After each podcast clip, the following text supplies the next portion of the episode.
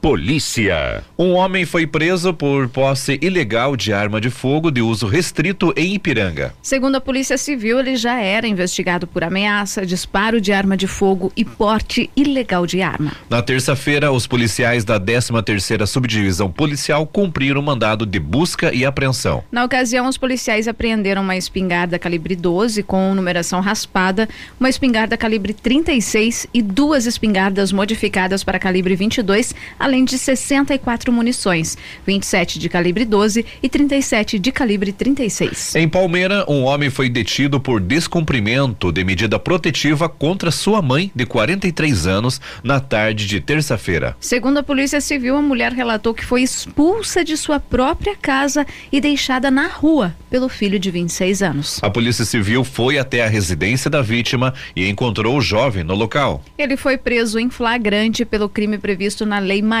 da Penha. O homem foi detido e encaminhado ao presídio Idebrando de Souza, em Ponta Grossa. A Polícia Civil de Palmeira ressalta que permanece atenta para verificar os casos de violência doméstica e outros crimes cometidos no município. Esporte. E ontem no ginásio Albinão teve o campeonato. É, no, ontem, né, no ginásio Albinão, teve jogos, né, lá no, em Rio Azul. E também, gente, teve. Hoje, né, vai ter então a semifinal, melhor dizendo, né? No ginásio Albinão vai ter a semifinal hoje.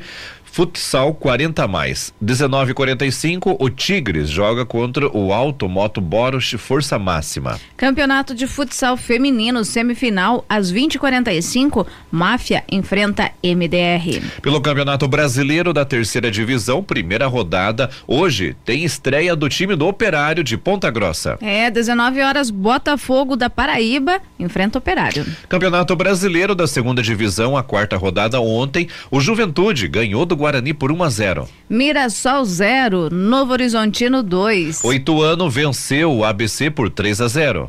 E o Havaí perdeu por 3 a 0 para o Vila Nova. A classificação é a seguinte após quatro rodadas. Em primeiro está o Criciúma com 10 pontos. Em segundo, o Vitória com 9 pontos. Em terceiro, o Guarani com 9 pontos. E em quarto, Vila Nova também com 9 pontos. Do outro lado da tabela, na zona de rebaixamento, em 17 está o Sampaio Correia com dois pontos. Em 19 o CRB com um pontinho só. E na lanterna, o ABC que não fez nenhum ponto. Copa do Nordeste, segundo jogo da final, ontem teve Esporte 1 e Ceará 0. Jogo de ida, o Ceará venceu por 2 a 1 um. Então, com isso, a decisão foi para os pênaltis. Na disputa dos pênaltis, o Ceará ganhou por 4 a 2 e se sagrou campeão. Copa Libertadores da América, a terceira rodada da primeira fase. Os jogos dos brasileiros ontem, o Internacional e Nacional do Uruguai ficaram no empate em 2 a 2. O Internacional está em segundo lugar do grupo B com sete pontos. No outro confronto, o Atlético Mineiro venceu por 2 a 0 o Alianza Lima do Peru. O Atlético Mineiro é o terceiro colocado do grupo G com três pontos. O Barcelona de Guayaquil do Equador perdeu para o Palmeiras por 2 a 0. Eu até comecei a assistir esse jogo, viu? É. Mas dormi. Eita. É, e o Palmeiras ocupa a segunda posição do grupo C com seis pontos. E hoje tem mais dois jogos. Às 19 horas, o Racing da Argentina joga contra o Flamengo. Às 21 horas, o Libertado Paraguai enfrenta o Atlético Paranaense e a Super Najuá vai transmitir o sinal da Rádio Banda B.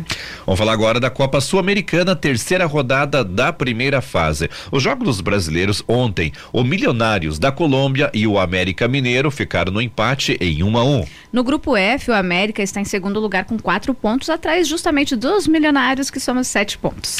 Hoje, às 19 horas, o Ginásia La Plata da Argentina joga contra o Goiás. Às 21 horas tem Fortaleza e Estudiantes da Venezuela. E no mesmo horário tem Botafogo e LDU do Equador. Noticiário local. A Câmara de Irati aprovou por unanimidade o projeto de lei que autoriza a prefeitura a realizar uma operação de crédito, ou seja, um empréstimo, com a Agência de Fomento do Paraná no valor de 13 milhões e 500 mil reais. O projeto foi discutido em segunda votação durante a sessão do Legislativo na noite de terça-feira. Conforme a justificativa, o recurso será utilizado para pavimentação de vias urbanas e aquisição de equipamentos rodoviários. O valor de 5 5 milhões de reais será usado para obras de recape asfáltico no bairro Rio Bonito. A mesma quantia será utilizada para pavimentação nas vias de acesso aos bairros Engenheiro Gutierrez e Conjunto Fragatas. Já o recurso repassado para a compra do britador será de 3 milhões e 500 mil reais. No artigo 4 do projeto, a prefeitura indica que a garantia para a operação de créditos são as parcelas que se fizeram necessárias da cota parte do ICMS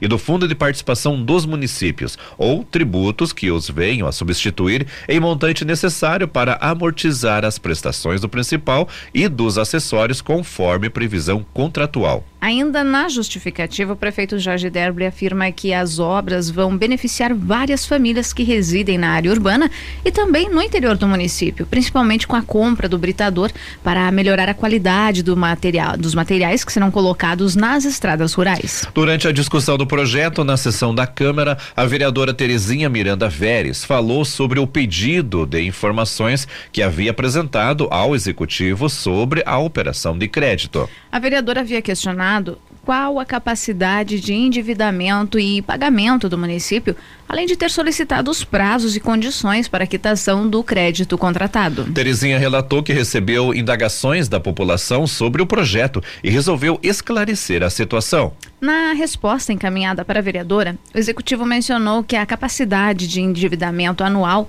é calculada de acordo com a receita corrente líquida do município do último quadrimestre, ou seja, dezembro de 2022. Na ocasião, a receita foi de pouco mais de 225 milhões de reais. Já a capacidade de endividamento corresponde a 16% da receita corrente líquida, que foi de 32 milhões 880 mil 663 três reais setenta e três reais e cinco centavos. Segundo a resposta lida por Terezinha, a capacidade de pagamento anual do município também é calculada conforme a receita líquida de dezembro de 2022, o que inclui o pagamento de toda a dívida fundada. Com isso, é, o valor seria o mesmo de, de pouco mais de 225 milhões de reais. E nesse caso, a capacidade de pagamento é de 17% da receita corrente líquida, ou seja, 34 milhões 859 mil 240 reais e 49 centavos. Já sobre os prazos e condições de quitação do crédito,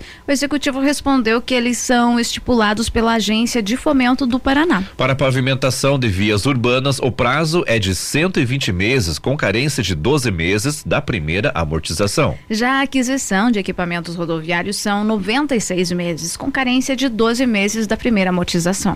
Terezinha avaliou que, em função dos números apresentados, o município está apto e tem condições favoráveis para realizar o empréstimo. Então, portanto, o município está apto e tem condições favoráveis para realizar esse empréstimo, né? Então, portanto, né? A gente concorda com tudo o que irá beneficiar, beneficiar e trazer melhorias para toda a população. O vereador Nego Jacumasso também solicitou espaço para falar sobre o projeto durante a discussão. Ele disse que os vereadores costumam apresentar indicações solicitando melhorias em ruas, mas que muitos pedidos não são atendidos pelas dificuldades orçamentárias do município. E se não não tiver, não fazer um empréstimo desse, como é que vai? O município é, é engessado, né? Tem o seu orçamento é, engessado. Então, como é que vai conseguir fazer todas essas ruas aí? E com esse empréstimo aí, nós vamos ter aproximadamente 10 quilômetros de, de vias aí pavimentadas, né? Do nosso bairro Bonito, né? Que tá, tá, tá crítico ali, né? Tá feia mesmo as ruas ali. E do São Francisco ali. O vereador ainda disse que o britador utilizado atualmente pelo município é pequeno, o que permite o transporte de 15 a 20 cargas de material. Segundo o Jacumasso, o novo equipamento permitirá expandir essa capacidade de britagem. O britador que nós temos hoje aí no o executivo é pequeno, né? Ele não brita muitas cargas aí, aproximadamente 20 cargas aí, 15, 20 por dia. E esse outro britador vai britar 60, 70 viagens no truque por, por dia, né? Já o presidente da Câmara de Irati, José Ronaldo Ferreiro Ronaldão, confirmou os dados apresentados por Jacumaço sobre a maior capacidade do novo britador e também solicitou que o município contrate empresas particulares para auxiliar nos trabalhos do projeto Porteira Dentro, para melhorar as condições das estradas rurais. Ronaldão também relatou que representantes do governo estadual se comprometeram de repassar mais de 3 milhões e 200 mil reais para obras de pavimentação no bairro Riozinho e para a construção do novo refeitório do projeto Gari, que funciona na Vila São João, em uma área que possui uma unidade de transbordo de resíduos. Onde nós temos as pessoas que trabalham neste projeto Gari, que é um projeto muito bonito, muito importante e muito justo a toda aquela comunidade que faz a reciclagem, ter um ambiente agradável para poder almoçar, cozinhar, higienizar bem as mãos e se alimentar com dignidade. E nesse momento vamos a Curitiba conversar com a Miriam Rocha, direto da Agência Estadual de Notícias. O destaque de hoje: seminário recebe representante da ONU e debate atenção de saúde dos adolescentes. Conta pra gente, Miriam. Olha, gente, a Secretaria Estadual da Saúde promove o primeiro seminário de qualificação da atenção à saúde do adolescente, que contou ontem com a participação da representante da ONU para o Fundo de População das Nações Unidas, a Ana Cunha. O encontro tem como tema Direito da Gestão gestante, adolescente e paternidade responsável, desafios para a saúde. E é dirigido a profissionais da saúde, da assistência social e também da Justiça do Paraná. Realizado pela Divisão de Atenção à Saúde da Criança e do Adolescente da CESA, o encontro ele busca qualificar os profissionais e gestores para o acolhimento dos adolescentes, ampliar ações de promoção, prevenção, atenção a agravos e reabilitação da saúde e proporcionar ferramentas para as equipes atuarem nas unidades de de atendimento. O evento começou na terça-feira e segue até hoje aqui em Curitiba e tem a parceria do Ministério da Saúde, da Universidade Federal do Paraná e com o apoio e participação da Secretaria da Justiça e Cidadania e do Ministério Público do Paraná. Ana Cunha reforçou que ações direcionadas para a promoção da saúde do adolescente são fundamentais no fortalecimento dos direitos desses jovens. A palestrante destacou ainda os números do Paraná referente à gravidez na adolescência, que é de 11%, ficando abaixo da média nacional, que é de 14%. Além desta palestra, também foram abordados temas sobre adolescência saudável, que tratou do acompanhamento do crescimento, desenvolvimento dos jovens, a imunização do adolescente, né, sobre os desafios aí da cobertura vacinal e a prevenção do suicídio. Bom, era essas informações que eu tinha para hoje, meu amigo. Um grande abraço para vocês. Amanhã eu tô de volta, se Deus quiser. Noticiário Estadual. O governo Ratinho, o governador Ratinho Júnior e o presidente Lula e o ministro dos Transportes Renan Filho assinaram na tarde de ontem em Brasília o repasse das rodovias do Paraná ao governo federal. A assinatura ocorre um ano e seis meses depois do fim do contrato com as concessionárias que eram responsáveis pelo antigo Anel de Integração do Paraná. A oficialização permite à União a inclusão de cerca de 1.100 quilômetros e trechos de rodovias estaduais no pacote a ser leiloado e firma o modelo de concessão esperado pelo governo do Paraná, definido pela menor tarifa nas praças, leilão das rodovias na Bolsa de Valores, além de mais de 3 mil quilômetros de concessão e obras abre aspas, não deve, eh, não deve mais ter mudança, em especial nesses dois primeiros lotes. Claro que os demais pode ser que tenha algum tipo de avanço ou não. Isso depende do Tribunal de Contas da União que possa vir a fazer a, alguma sugestão. Mas em especial, os dois primeiros lotes já estão acordados. Depois da publicação do edital, tanto o Ministério da Infraestrutura quanto a Secretaria da Infraestrutura, nós vamos avaliar se vamos soltar os dois no mesmo dia ou se nós nós vamos colocar um lote em cada dia para ver qual vai ter mais disputa, fecha aspas, afirmou o governador após a reunião. Segundo o Ratinho Júnior, há uma expectativa de diminuição nas tarifas, que vão a leilão de 20 a 30% em relação ao modelo anterior, o que deve ser ampliado em benefício dos usuários com a disputa pelas concessionárias. Com a cessão das estradas, a próxima etapa do processo é a publicação dos editais para licitação, momento em em que ficam definidos os valores das tarifas, qualidade do pavimento e o tempo médio de atendimento das ambulâncias e guinchos, por exemplo. A expectativa é que os dois primeiros lotes de rodovias do Paraná tenham os editais divulgados no dia 16 de maio,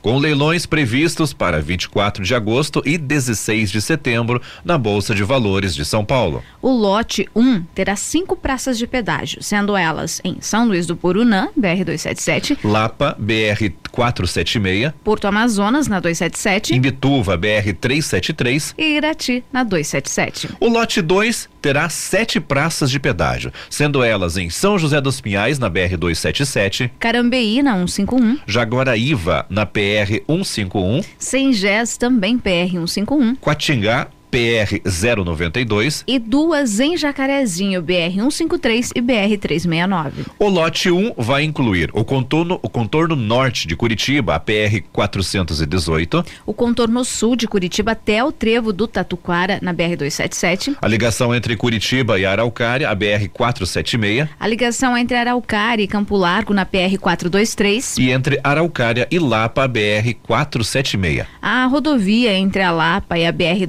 BR-277, na PR-427. A rodovia entre Curitiba e o Trevo do Relógio, perto de Guarapuava, BR 277, E a BR-373, entre Ponta Grossa e o trevo do relógio. Entre as obras previstas para o lote 1 estão a duplicação da BR 277 entre São Luís do Purunã e o Trevo do Relógio, também a duplicação da BR 373 entre Ponta Grossa e o Trevo do Relógio, duplicação da rodovia do Xisto entre Araucária e Lapa, duplicação da PR 423 entre Araucária e Campo Largo, duplicação do contorno norte de Curitiba faixas adicionais da BR 277 entre Curitiba e o entroncamento da BR 277 com a BR 376, além de faixas adicionais e vias marginais no contorno sul de Curitiba.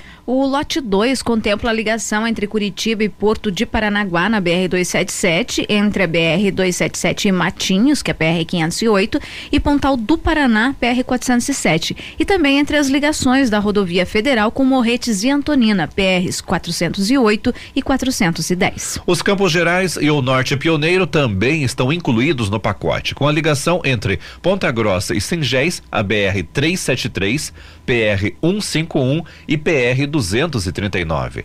Entre Jaguaraíva e a divisa com São Paulo, próxima a Jacarezinho, a PR 092 e BR 153, ou seja, BR 153. E dessa divisa até Cornélio Procópio, com a BR 369 e a PR 855. Na região do litoral, o lote 2 prevê faixas adicionais da BR-277 entre Curitiba e Paranaguá, correção de traçado do quilômetro 40 ao 43 da BR-277, duplicação da BR-277 entre o viaduto da Avenida Ayrton Senna e a ponte sobre o rio em Boguaçu e duplicação da PR 407 entre Paranaguá e o Pontal do Paraná. Não há data definida para os próximos grupos de rodovias serem leiloados, mas em Brasília, governador e ministro afirmaram que a expectativa é que ao menos mais dois sejam leiloados ainda este ano. As informações são dos portais Bem Paraná e G1. Noticiário Geral. A Polícia Federal cumpriu ontem o um mandado de busca e apreensão na casa do ex-presidente Jair Bolsonaro do PL, como parte de uma operação que investiga um grupo suspeito de inserir dados falsos de vacinação contra a Covid-19 nos sistemas do Ministério da Saúde. Um celular de Bolsonaro foi apreendido. Na mesma operação, o tenente-coronel Mauro Cid, ex-assessor do ex-presidente no Palácio do Planalto, foi preso. No total, foram cumpridos seis mandados de prisão preventiva e 16 de busca e apreensão em Brasília e no Rio de Janeiro. Além de Mauro Cid, foram detidos os assessores Max Guilherme de Moura e Sérgio Rocha Cordeiro, além do secretário municipal de governo da cidade de Duque de Caxias, no Rio de Janeiro, João Carlos de Souza Brecha. Segundo a Polícia Federal, as informações falsas investigadas nesta operação foram inseridas no sistema entre os meses de novembro de 2021 e dezembro de 2022. De acordo com a Polícia Federal, os alvos da operação alteravam as informações para emitir certificados de vacinação e utilizá-los para burlar, entre aspas, restrições sanitárias vigentes imposta pelos poderes públicos Brasil e Estados Unidos, destinados a impedir a propagação de doenças contagiosas, no caso a pandemia de Covid-19. De acordo com o site da Embaixada Americana, um comprovante de vacinação é exigido de estrangeiros para ingresso nos Estados Unidos. Entre os crimes apurados na operação estão o de infração de medida sanitária preventiva, associação criminosa, inserção de dados falsos em sistema de informação e corrupção de menores. As ações ocorrem no âmbito do inquérito policial que apura a atuação do que seria, entre aspas, uma milícia digital em um inquérito no Supremo Tribunal Federal aberto em 2021 pelo ministro Alexandre de Moraes. A investigação tem o objetivo de verificar a suposta falsificação de dados das carteiras de vacinação de Bolsonaro e de sua filha mais nova, dias antes da viagem da família aos Estados Unidos em dezembro do ano passado. Os dados de vacinação de Mauro Cid e sua filha também teriam sido adulterados. As falsificações teriam ocorrido em Duque de Caxias, no Rio de Janeiro. Pouco depois da operação Bolsonaro reafirmou que não tomou nenhuma vacina contra a Covid-19 e que ficou, entre aspas, surpreso com a busca e apreensão na casa de um ex-presidente que teria ocorrido, entre aspas, para criar um fato. Bolsonaro disse ainda que a ex-primeira-dama foi vacinada em 2021 nos Estados Unidos com uma dose da vacina da Janssen, mas que a filha Laura não foi imunizada. E que em lugar nenhum lhe foi pedido cartão de vacinação. Abre aspas, não existe adulteração da minha parte, fecha aspas, afirmou Bolsonaro. As informações são da Gazeta do Povo. Noticiário Geral. E ninguém acertou as seis dezenas, ou melhor, não acertaram, né? Nenhum apostador. Não, né? Você não acertou, Vânia? Não, não, não Eu também não acertei. Estou nem... trabalhando, né, Juliz? É, não. não acertei. Ninguém acertou as seis dezenas do concurso 2.588 da Mega Sena sorteados ontem em São Paulo. É, o prêmio até não era tão grande assim, era só 3 milhões, né, Juarez? só, só, só, né? Segundo a estimativa da Caixa Econômica Federal. Os números sorteados foram 09, 13, 22, 31, 57 e 58. O próximo sorteio de número 2589 será no sábado e pagará 7 milhões de reais. Tá bom para você, Tá bom, 7 tá milhões? Bom, não, já tá bom. Segundo a estimativa inicial da Caixa Econômica Federal. Já dá para pagar as contas, né? A Quina teve 38 apostas ganhadoras e cada Cada uma leva quarenta e seis mil novecentos e quarenta e oito reais e cinco centavos. Dessas apostas, duas eram do Paraná, das cidades de Castro e Curitiba. A quadra teve dois mil seiscentos e dez apostas ganhadoras e cada uma leva novecentos e setenta e seis reais e quarenta e sete centavos. Noticiário Estadual. O Conselho Estadual do Trabalho, Emprego e Renda aprovou ontem, durante uma reunião extraordinária, a proposta de composição dos novos valores do piso regional, tendo como base o reajuste do salário mínimo nacional para 1.320 reais, anunciado pelo governo federal na segunda-feira. Com os novos ajustes, o Paraná mantém o maior piso regional do país, com faixas que vão de R$ 1.749,02 a R$ 2.017,02. O mínimo regional não se aplica aos empregados que têm o piso salarial definido em lei federal, convenção ou acordo coletivo de trabalho, nem aos servidores públicos. Na primeira faixa, que engloba trabalhadores agropecuários, florestais e da pesca, o salário salta de R$ 1.731,02 para R$ 1.749,02. Os valores para os demais grupos são de R$ 1.816,60 para o setor de serviços administrativos, serviços gerais, reparação, manutenção, vendedores do comércio em lojas e mercados e trabalhadores domésticos. Também de R$ e reais e dezenove centavos para empregados da produção de bens e serviços industriais e dois mil e dezessete reais e dois centavos técnicos de nível médio. A minuta do decreto prevendo os novos valores para as quatro faixas salariais foi encaminhada para assinatura do governador Ratinho Júnior e será oficializada com a publicação em Diário Oficial. Em janeiro deste ano, ele sancionou a lei que garantiu aumento real em todas as faixas. Tanto o primeiro reajuste quanto os percentuais previstos pelo novo decreto levam em consideração o salário mínimo nacional e a diferença com o aumento do Índice Nacional de Preços ao Consumidor, o INPC. As informações são do portal Bem Paraná. Noticiário Geral. O canal TNT vai transmitir os 18 jogos do Atlético Paranaense na Arena da Baixada no Campeonato Brasileiro deste ano. A emissora divulgou que o acordo passa a valer já na próxima partida domingo contra o Flamengo pela quarta rodada da competição. O contrato, porém, não permite que os jogos sejam transmitidos aqui para o Paraná, segundo informações do portal UOL. Os valores do acordo não foram divulgados.